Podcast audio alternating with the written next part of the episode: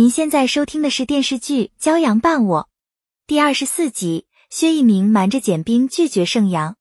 盛阳、潘柔和宋晨成立摩西广告公司，潘柔答应出钱，三个人商量决定参加广告大赛。一旦在比赛中得奖，他们就可以站稳脚跟。三个人加班加点准备公益广告策划案，他们一直熬到凌晨。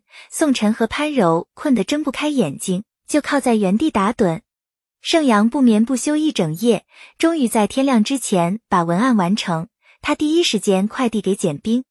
简双一早醒来，听见简冰在厨房准备早饭，他害怕被简冰骂，偷偷打电话向郝俊杰求救。郝俊杰早就催舅舅去家里给简双补课，顺便给他解围。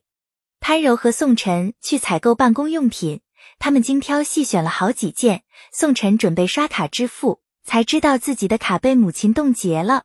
薛一鸣一早来上班，看到前台有盛阳发给简冰的快递，二话没说就拿走了。薛一鸣打电话约盛阳面谈，出乎简双意料之外，简冰不但没有骂他，还对他百般呵护。简双受宠若惊，连连向简冰认错。简冰对他既往不咎，让他吃完饭后马上学习。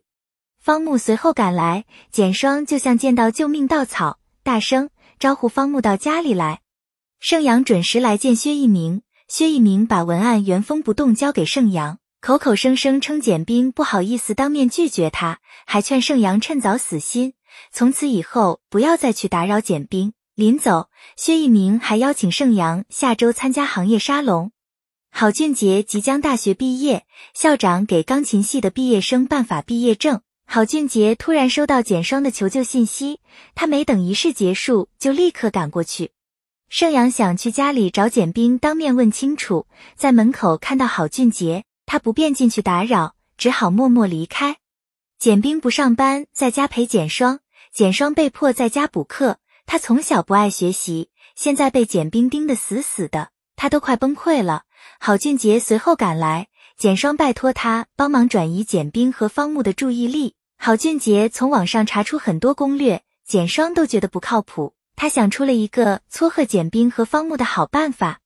潘柔的银行卡被冻结，公司的资金链断裂。潘柔想把此事告诉盛阳，宋晨不想现在就半途而废，想先瞒着盛阳。简双让方木弹奏一首简冰喜欢的钢琴曲，方木弹的惟妙惟肖。简冰一直在电脑上看电影，根本没听到。盛阳越想越窝火，想发信息向简冰问明缘由，可最后还是放弃了。眼看天色不早了，方木向简冰告辞。简双邀请方木留下来吃饭，还夸简冰做饭好吃。简冰担心做不好，方木主动下厨房做饭。潘柔和宋晨绞尽脑汁也想不出解决资金的办法，他们很沮丧。方木做了一大桌子菜。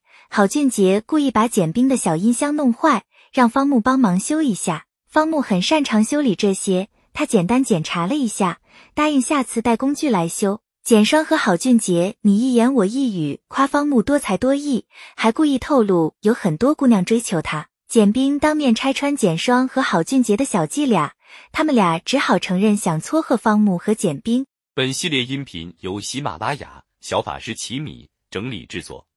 感谢您的收听，音频在多音字、英语以及专业术语方面可能会有不准确，如您发现错误，欢迎指正。更多电视剧、电影详解音频，敬请订阅关注。